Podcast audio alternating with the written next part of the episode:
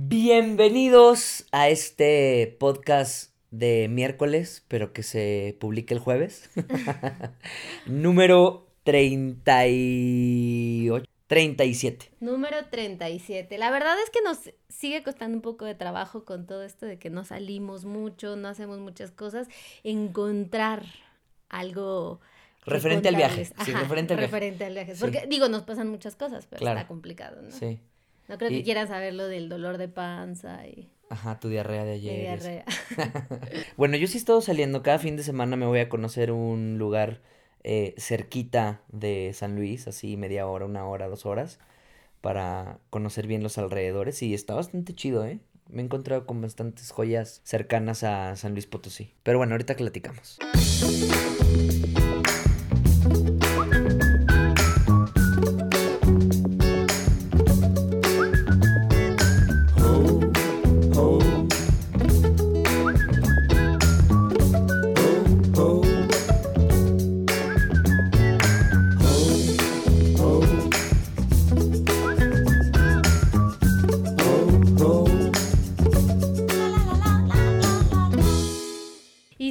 Parece ser como que esta cuarentena no va a tener fin, o yo no sé, o sea, como que obviamente ya todo el mundo está saliendo y está haciendo sus actividades, ya los gimnasios abrieron, ya todo, pero al mismo tiempo... Cierran fronteras, o sea, no cancelan vuelos. Y tienes miedo. No, yo ya miedo ya no tengo.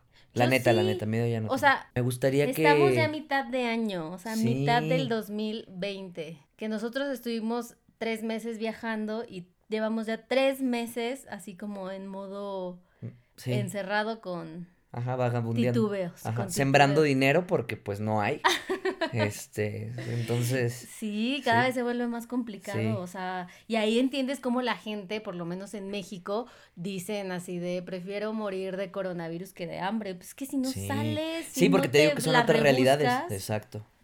y somos bien jaladores también los mexicanos, entonces pues no es como que, ay, deja, o sea, si hay gente que le pide, por ejemplo, en Estados Unidos que está todo este fondo del desempleo.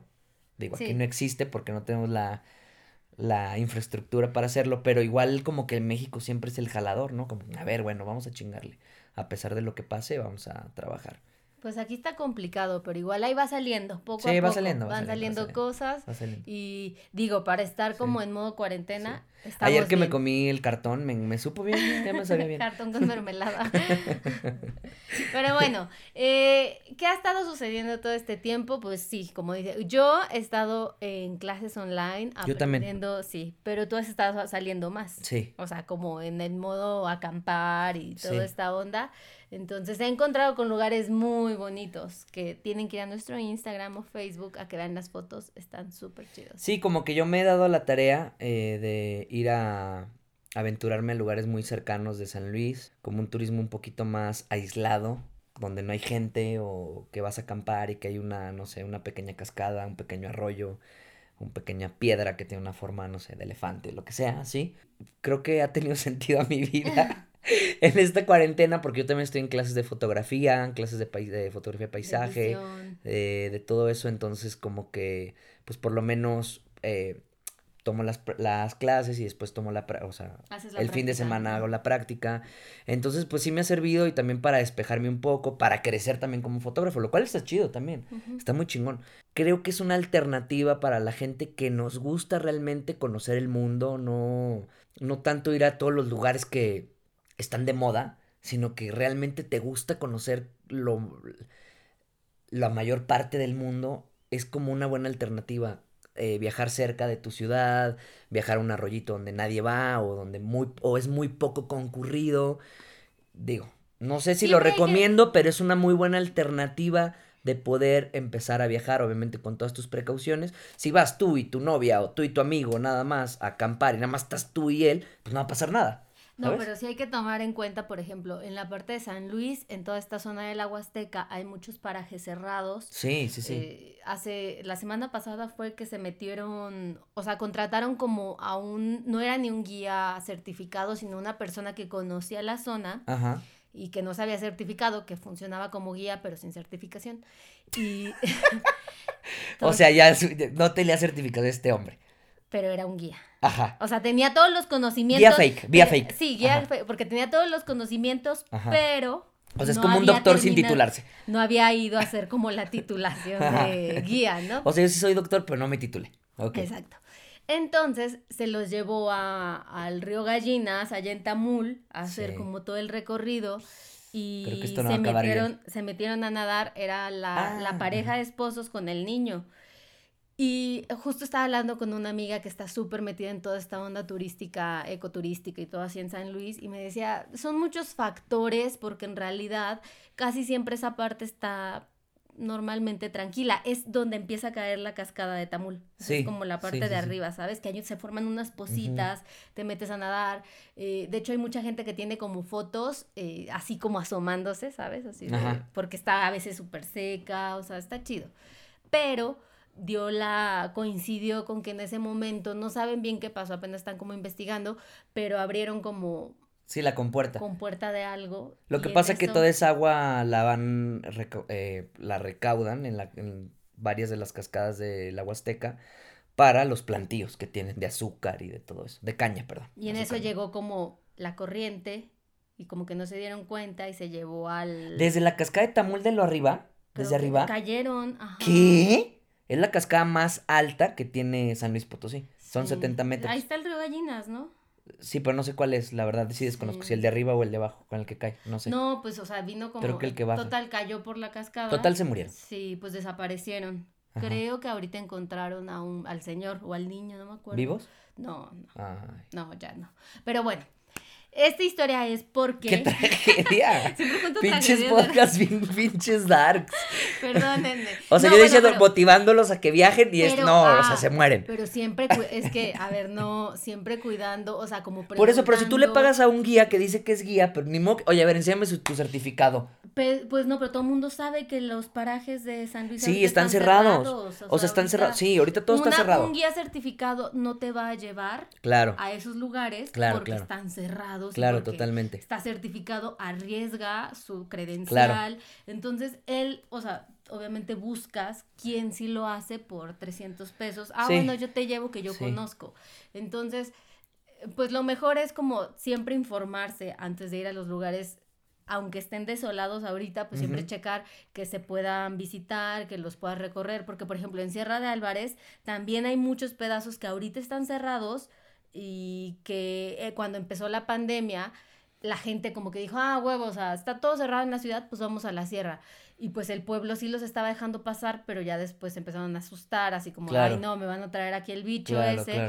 Entonces empezaron a cerrar y la gente se empezaba a meter y no, no se puede. Entonces como una lucha, ¿sabes? Obviamente la gente se beneficia mucho de que usted, de que toda la gente vaya como allá a los pueblitos y todo esto, pero siempre preguntar que esté permitido y hacerlo. Pero hay muchos parajes que ni siquiera, o sea, muchos parajes que no necesitan eso que estás diciendo, o sea, no es una cascada, lo que te digo, un arroyo, un charco de agua, un una montañita que se ve, no sé, todo el valle, o sea, cositas así que no son tan turísticas, que están alrededor de tu ciudad, pues es creo que un buen momento para descubrirlas. Claro. Caminas un rato porque no te estresas todo el día en la casa, haces una buena hikingcito tranquilón, vas allá, te comes unos sándwiches, te traes tu basura porque eso sí está de la chingada siempre que voy, ando recolectando basura por doquier, chicles, botellas, o sea, no mamen, eso sí, no mamen, o sea, que sean, no sean marranos.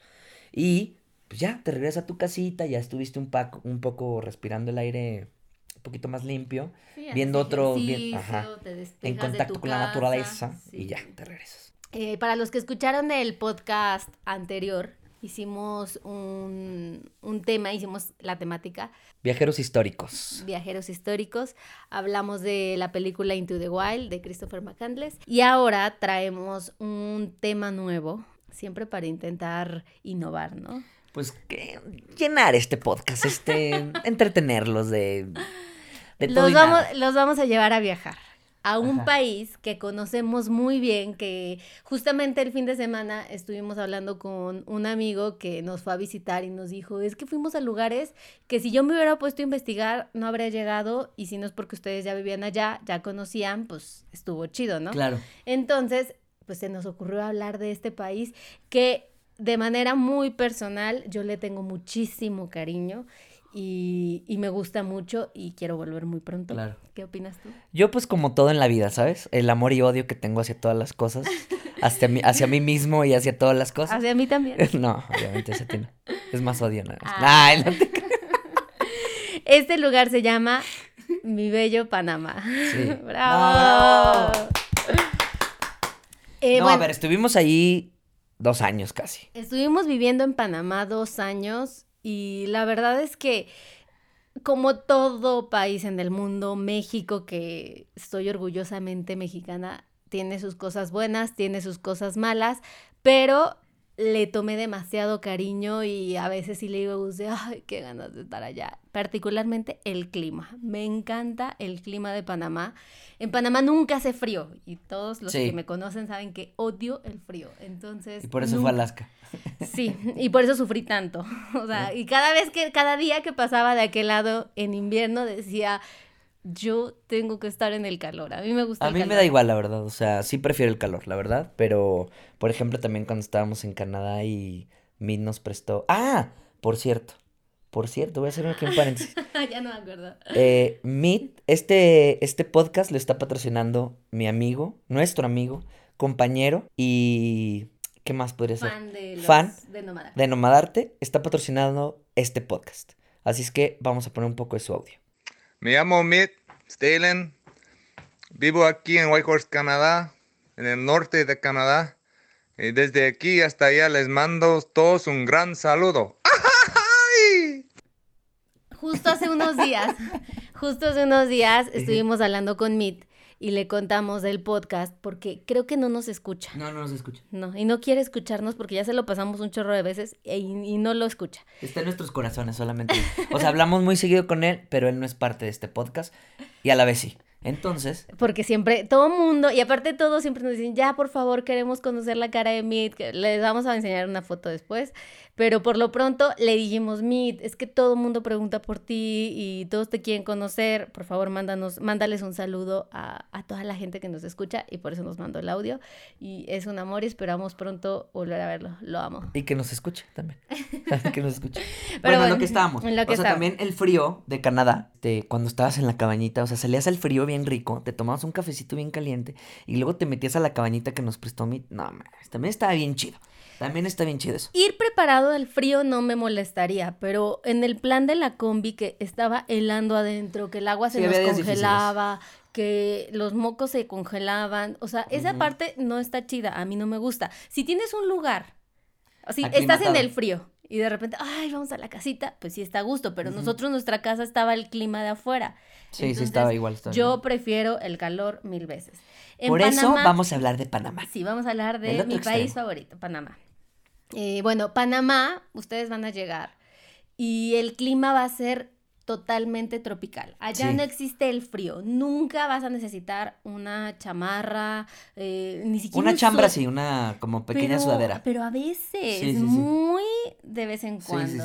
Creo que yo me la pasaba con sudadera en la casa donde vivíamos porque siempre estaba el aire acondicionado prendido, pero tú sales e inmediatamente la gota te empieza a correr por toda la cara.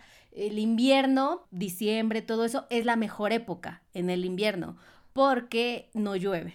Ajá. Panamá todo el año está lloviendo. Y son unas tormentas. Sí, eléctricas y... El cielo se está destruyendo. Sí, sí, sí, sí. De que yo creo que con sombrilla no, no la aguantas. No, no aguantas una lluvia de Panamá con una sombrilla. O sea, se te destruye tanta agua que cae porque es muchísimo, muy fuerte. Y sigue haciendo calor mientras llueve, ¿no? También está bien cabrón. Hace calor. Y, o sea, tú estás en la casa con el clima prendido porque todo el mundo necesita el clima tú estás en la y sales lloviendo y se te viene ese bochorno de lluvia así, calor todo el tiempo sudando. Lo disfruto.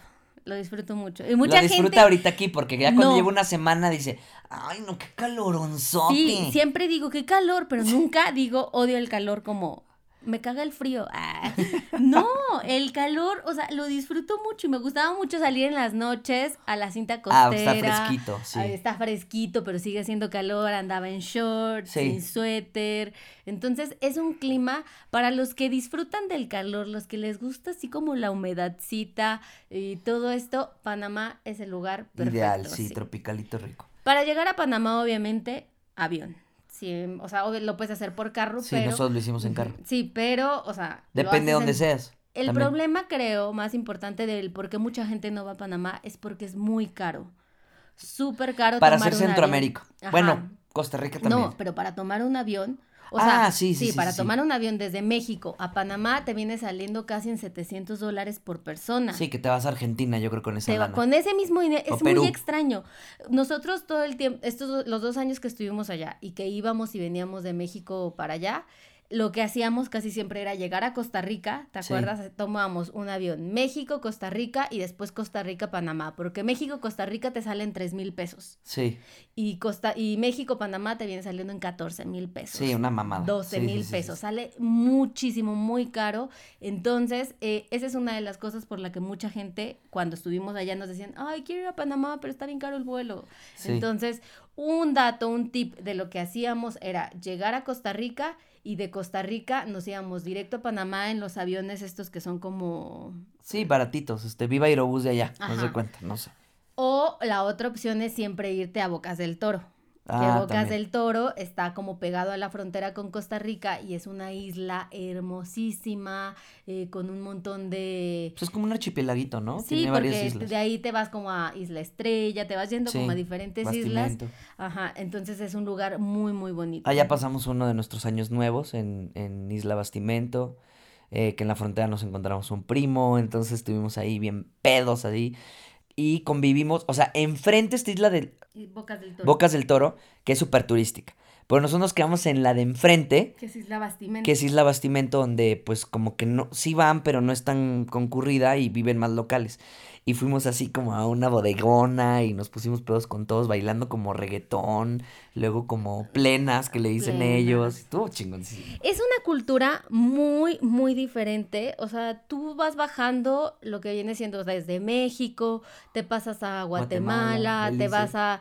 Belice es muy diferente también, o sea, Belice es otro mundo para mí. Sí, Belice no es eh, Latinoamérica, o sea, no parece Latinoamérica. Pero vas a Guatemala, después te vas como El Salvador, Honduras, Nicaragua. Costa Rica empieza a cambiar un poco, sí. pero Panamá, o sea, obviamente se siente todavía Latinoamérica, pero cuando llegas a la capital es otro mundo, o sea, es como, como llegar ahora que conoces Estados Unidos. Sí, es una parte de Estados Unidos. A una parte de Estados Unidos. La parte, obviamente, de la ciudad eh, empresarial, de negocios, todo esto, o sea, es. Sí, muchos rascacielos. De hecho, hay muchos o sea, muchos edificios, muchos, este...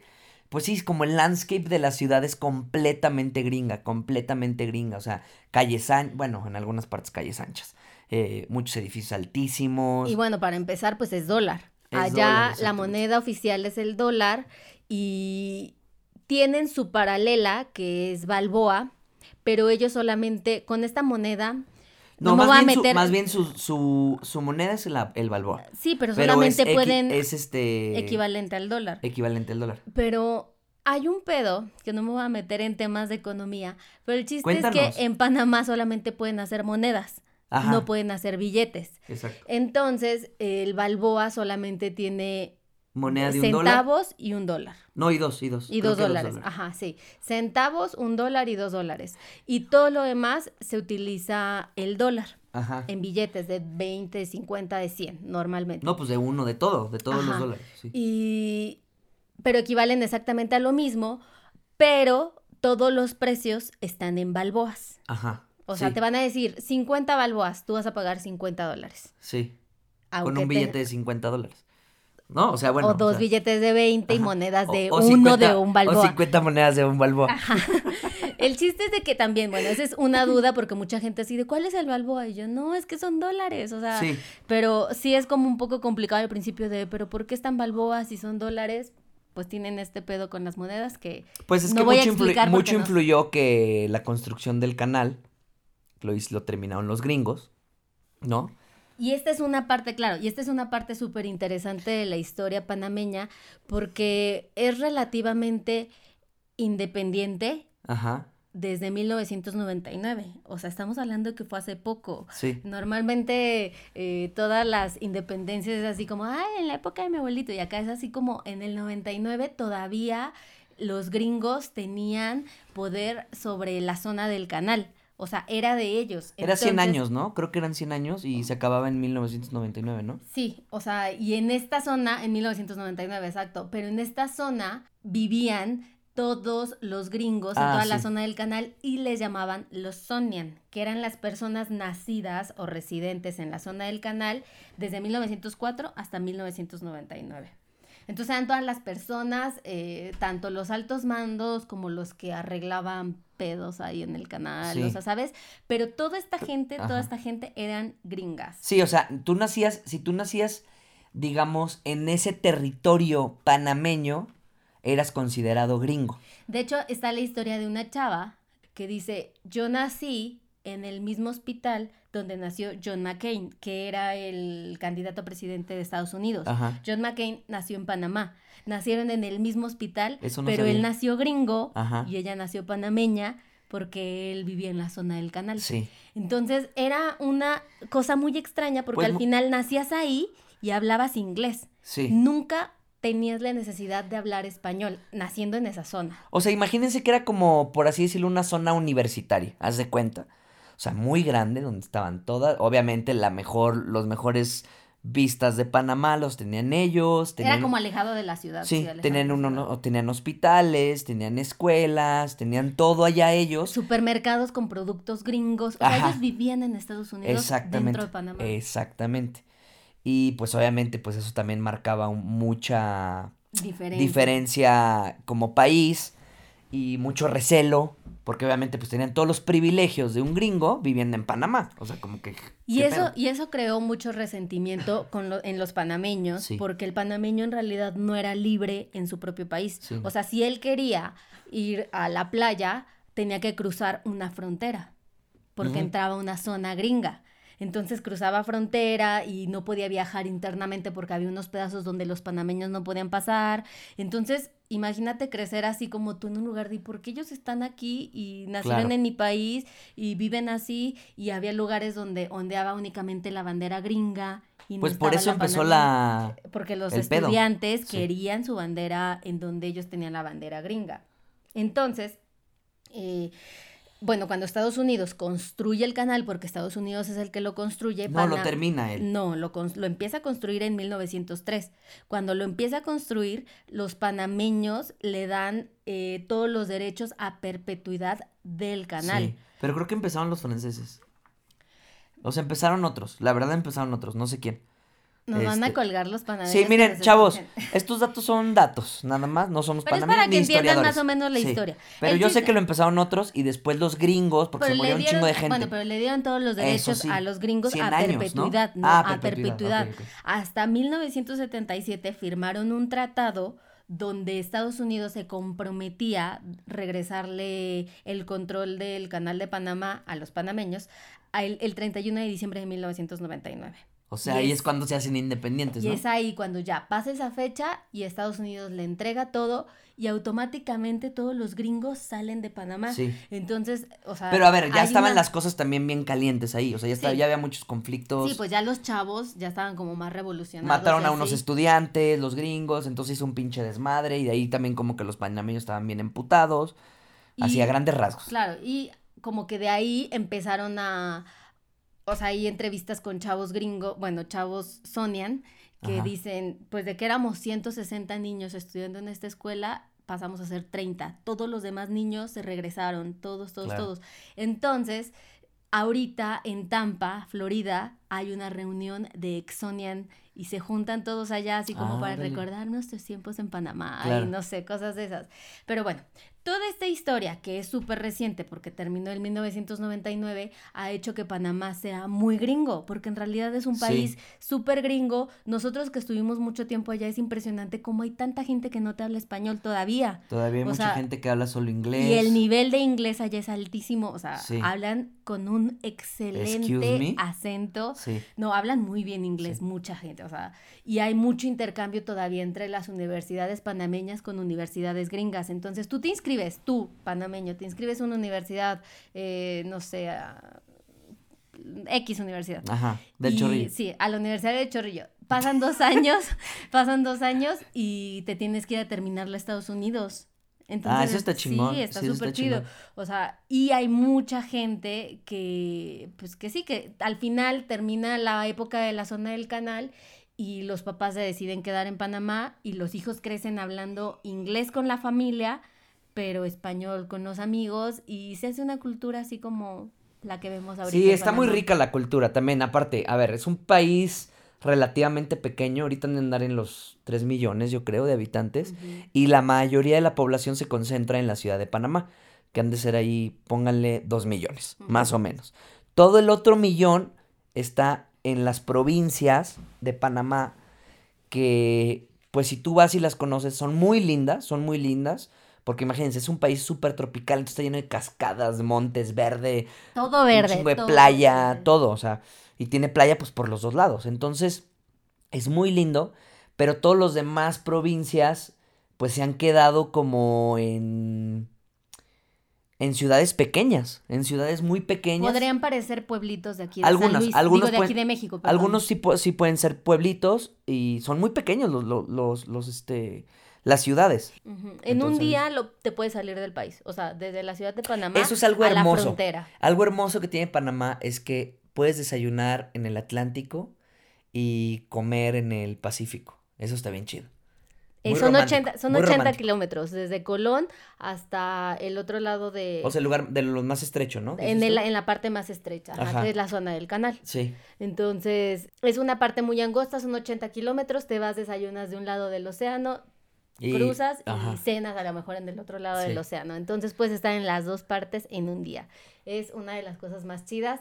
Y, eh, como dice Gus, hay mucha es un país muy multicultural. Hay muchísima gente de todas partes del mundo. Las comunidades son muy grandes. O sea, hay una comunidad gigante de judíos, hay una comunidad gigante de chinos, hay una comunidad gigante de gringos, colombianos, venezolanos. Como es un eh, lugar que, pues miren, por ser el canal de Panamá, que cruzan, meten, pasan por ahí muchas cosas económicamente, pues también es un país que económicamente es pues muy estable, podemos decirlo así. Entonces mucha gente, toda, por ejemplo, hay muchas matrices de, de, empresas. de, empresas, ¿no? A nivel Latinoamérica. A nivel Latinoamérica y hay muchas este, empresas, pues que es la matriz de Latinoamérica, ¿no? Entonces hay una industria increíble y pues es un buen lugar para buscar trabajo, para ganar dinero, eh, para, no sé si para ahorrar, para ahorrar también podría ser. Es un muy buen lugar para generar ingresos pero al mismo tiempo es muy caro. O sea, ahora que estuvimos en Estados Unidos, pudimos darnos cuenta qué tan caro es Panamá. O sea, en todo, todo, Creo que es un poquito más que Estados Unidos. Sí, no. Porque es que en Estados Unidos hay más variedad, ¿no? De cosas. Sí, me acuerdo que unos, unos doritos valían 7 dólares. No, sí, carísimo. Una madre, unos doritos grandes. Entonces nosotros que estuvimos allá mucho tiempo, pues sí podíamos ahorrar, pero sí gastábamos un montón. En el súper, yo me acuerdo. En el supermercado, o a lo mejor un día que nos dábamos un lujo así de vamos por unos sushis. Tú y yo unos sushis más la cerveza, nos gastábamos 50 dólares. Más. Más, como 60 dólares. Sí, pedíamos brochetas. Pero imagínense, un rollito. Ella, un rollito yo. Vamos a suponer que una brocheta ella, una brocheta yo. Una chela cinta y una chela yo. Y si nos estábamos echando 58 dólares, nuestros 60 dólares. 1200 pesos. Imagínense no, hombre, 1200 pesos aquí. La en tacos, conviértelo en tacos. Estuvimos dos años y yo creo que es una de las cosas que más le costó trabajo a Gus. Poderse adaptar a los precios, porque cada que gastábamos, él convertía. Y yo deja de es convertir. Que es que la verdad es que sí, o sea, ahí que ahorita que me acuerdo, sí, los precios eran ridículamente excesivos. Lo único barato era la chela, 50 centavos de dólar. Ajá, eso estaba chido. Bueno, pero en el restaurante no te la vendían eso. O sea, lo que era ridículamente caro. Obviamente te pagan bien, pero o sea, gastas de que vas al súper y te gastas, no sé, 500 dólares. 500 dólares nos gastábamos, 10 mil pesos, o sea. No, Gus, jamás gastábamos 500. En el súper. En todo el mes. Ah, no. En todo el mes. Ah, pues como unos 400 dólares en el mes. 450. Porque por cada uno era como 150 que comprabas aquí. Luego tenías que ir a otro lado a comprar que la leche, que no sé qué. Y comprar, pero eso sí, encontramos chile, salsa valentina, sí, o sea, encontramos todo. Sí, sí, sí. Pero sí es un poco eh, caro. sí, pero es un poco equivalente a lo que ganas, ¿no? O sea, ganas, gastas, o sea, sí la logras. Sí la logras. Sí la sí, sí, sí, sí, sí. Sí, si le rebuscas de seguro también hay cosas más baratas, ¿no? Exactamente. Y pues al final o sea, los aviones normalmente siempre van a llegar a la ciudad de Panamá, que no es lo más atractivo del país. O sea, lo atractivo son las playas. Aunque la ciudad tiene mar, es, el mar que está ahí está sucio, o bueno, huele mal. En algunas partes huele mal, pero pues no, pero es bonito. Es bonito porque pues vas caminando. Ah, no, no tiene playa. No tiene playa. Tiene un pedacito de playa. Tenía y se la comieron para construir el camino. Una avenida y después de la avenida hicieron una cinta costera, así como una parte que estás en, a la orilla del mar, que a mí me encanta. Ay, sí es lo más bonito, neta, todo lo tienen que recorrer. Yo me iba patinando toda esa y no sé cuántos son, ¿serán que cinco kilómetros? O... Bueno, todavía es más larga porque hicieron después uno más, este, uno ahí, hicieron un puente en medio del mar, también se ve súper hermoso. Eh, no, toda esa zona sí está bien bonita, sí está bien bonita. Pues la recorres en un día, tipo. Justo el casco antiguo está preciosísimo. Que hace unos años era como una zona súper peligrosa, abandonada. Bueno, no abandonada, pero como dejada a la delincuencia. Y. Pues era un más peligrosa. Sí, era, una era, no Entraba nada peligrosa para para niveles panameños. Sí, niveles panameños. Para niveles México es normal, un lugar normal. Sí, nivel México eso era nada. Nosotros vivimos ahí. O sea, nosotros llegamos a vivir en un lugar que se llama El Chorrillo, que es una zona muy peligrosa.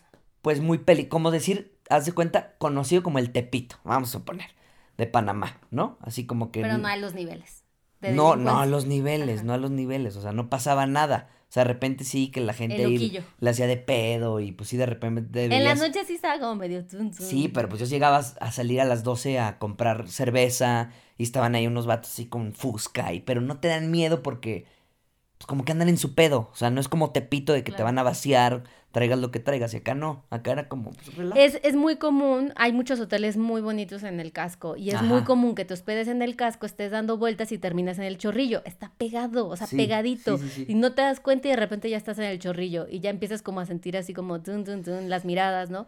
Pero al final no te pasa nada. No, no te pasa nada. Es tranquilo. Pero como dice Cintia, o sea, antes era un lugar que no estuvo, digamos que una, un foco rojo de Panamá y poco a poco empezaron a construir como hoteles boutique, este, eh, restaurantes boutique, bla, bla, bla. Entonces, pues ya se empezó a tener plusvalía el lugar y pues está muy bonito de todos modos caminar por ahí, es muy lindo. Ojalá pronto me lleve Gus. Ojalá vayamos. Extraño mucho.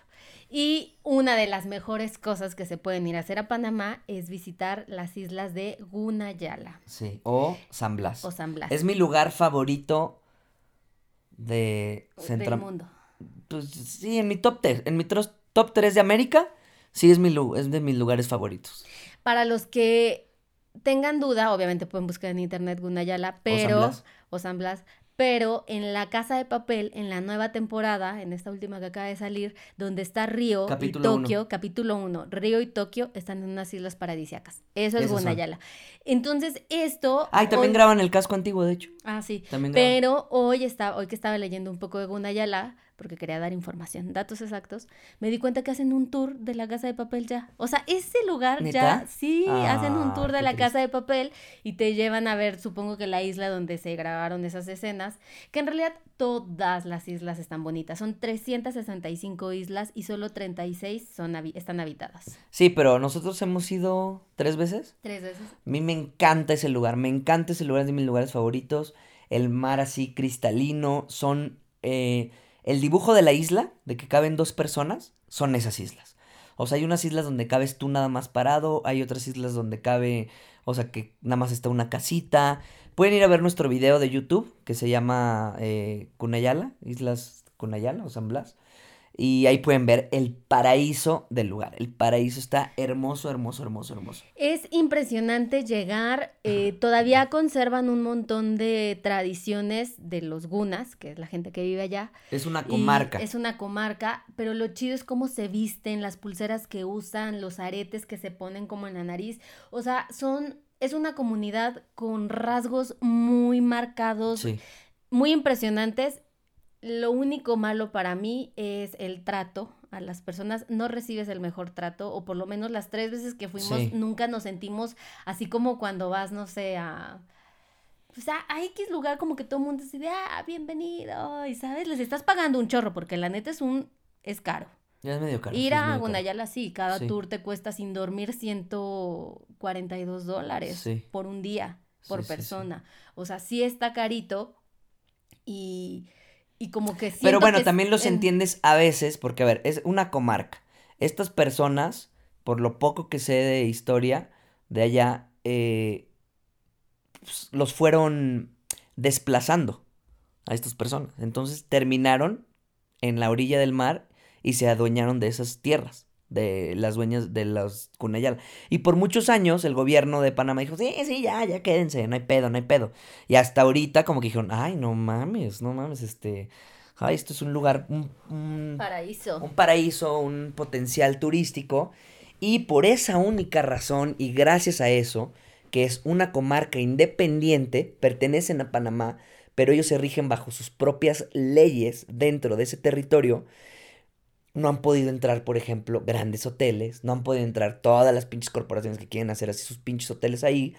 Gracias, y, eh, o sea, de verdad, súper bien, porque estás allá y estás conviviendo con las personas de ahí, están estás comiendo con ellos, este, está muy chido, aprendes un poco de su cultura, eh, tienen su propia bandera inclusive, entonces, pues es muy lindo. No tienen el mejor trato, pero yo creo que es algo que se va a ir adaptando también, porque es gente que nunca ha recibido, imagínate, no recibían a, a este, a visitantes y de repente empiezan a recibir un chingo. Pero sí hay veces, yo las, la última vez que fui me dio una, infección urinaria. No, la segunda que fui era el cumpleaños de Cintia y me dio una infección urinaria horrible. pasan cosas en mi cumpleaños. Eh, ajá, en el pipí. no, me dio una infección horrible, horrible y tenía temperatura y le chingada. Y me trataron horrible. Me trataron horrible. yo, yo voy a contar la peor. Eh, se ah, sentía súper mal y venden cocos locos, ¿no? Ahí entonces le echan ron y le echan cualquier cosa y de alcohol para que te pongas pedo.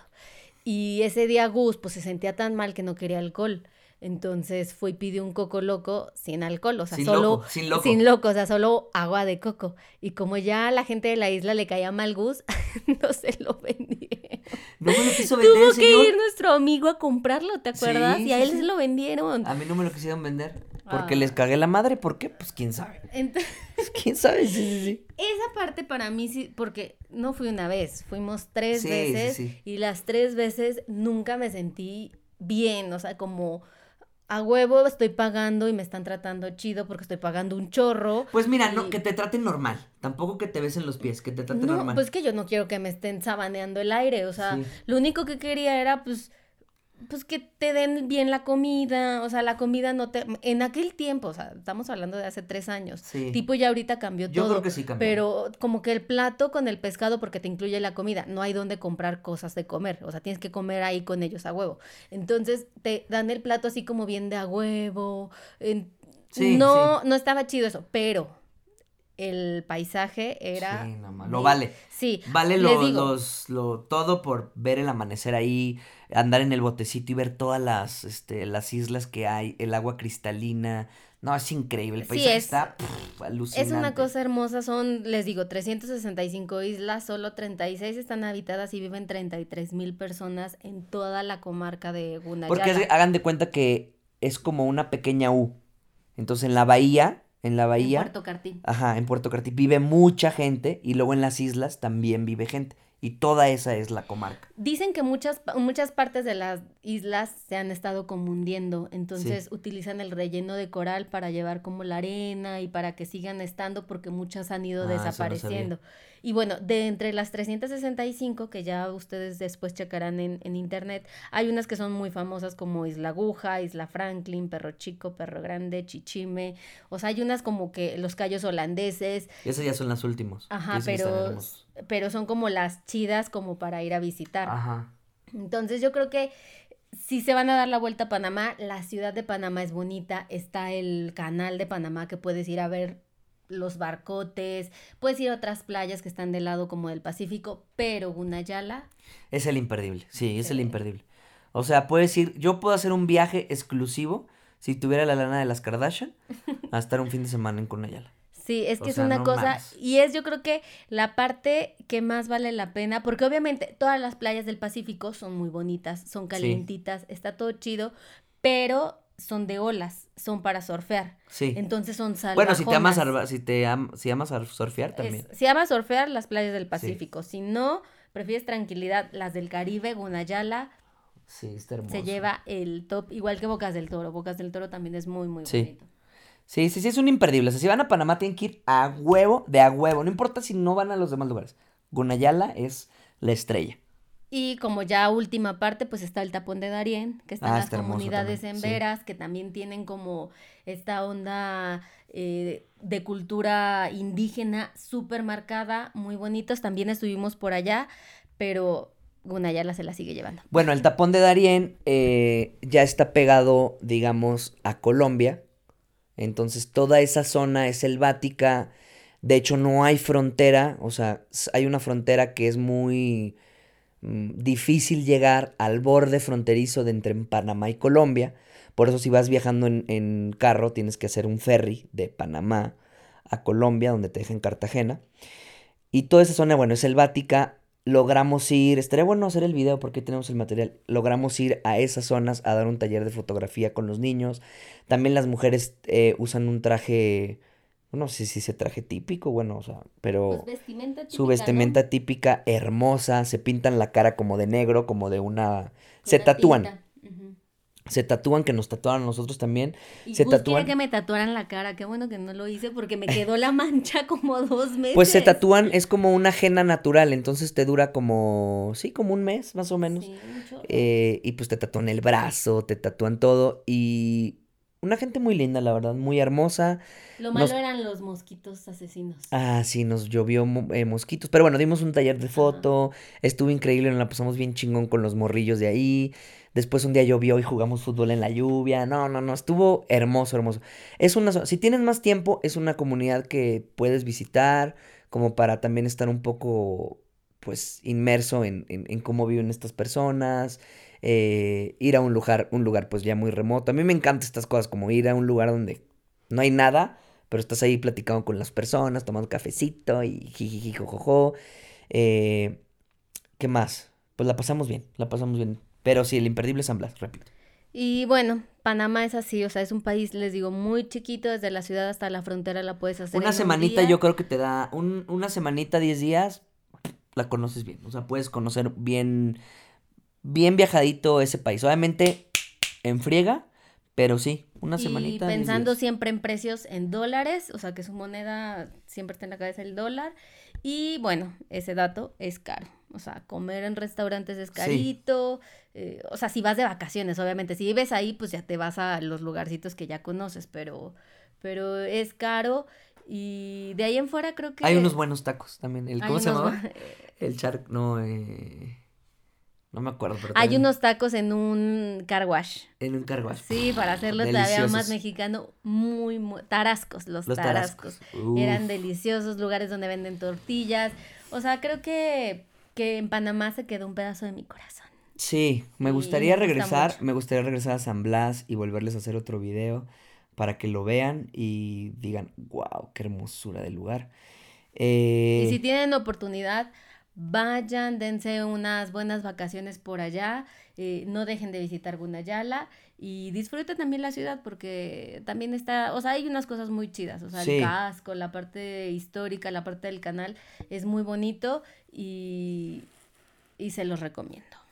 Y pues bueno, este es nuestro eh, resumen eh, de todo y nada sobre qué hacer y qué no hacer en Panamá les va a gustar mucho. Esta es la forma en la que vamos a estar viajando mientras alguien nos explica qué está sucediendo con el en coronavirus. El mundo y que por favor ya queramos viajar. Ya nos urge, por lo menos aquí a la esquina. No estamos permitidos, por lo menos los mexicanos, de entrar a, Europa ahorita. Hay un montón de lugares que no nos están dejando pasar. Y yo creo que eso va a continuar un rato para, para cómo va esta situación en México. Repito y concluyo. Lo mejor es estar haciendo ahorita turismo alejado de las eh, aglomeraciones, cerca de tu ciudad, al cerrito, al arroyito, a la, al pastito, algo bonito donde puedas acampar tú y dos personas más y listo. Eh, creo que va a ser la forma de, para los que nos gusta viajar, de hacerlo, porque yo no, no, no, no, yo no me puedo quedar ya más aquí. O sea, sí, de todos los días, no, ya. Demasiado complicado. Pero bueno, eh, ¿cómo va su cuarentena? Nosotros pues ya vieron que ya no sabemos ni qué decir en el podcast. Los queremos y hasta el próximo miércoles, jueves. Y cuéntenos qué lugar les gustaría de que, habláramos eh, de Latinoamérica, obviamente. Sí. Abrazos. Adiós. Bye.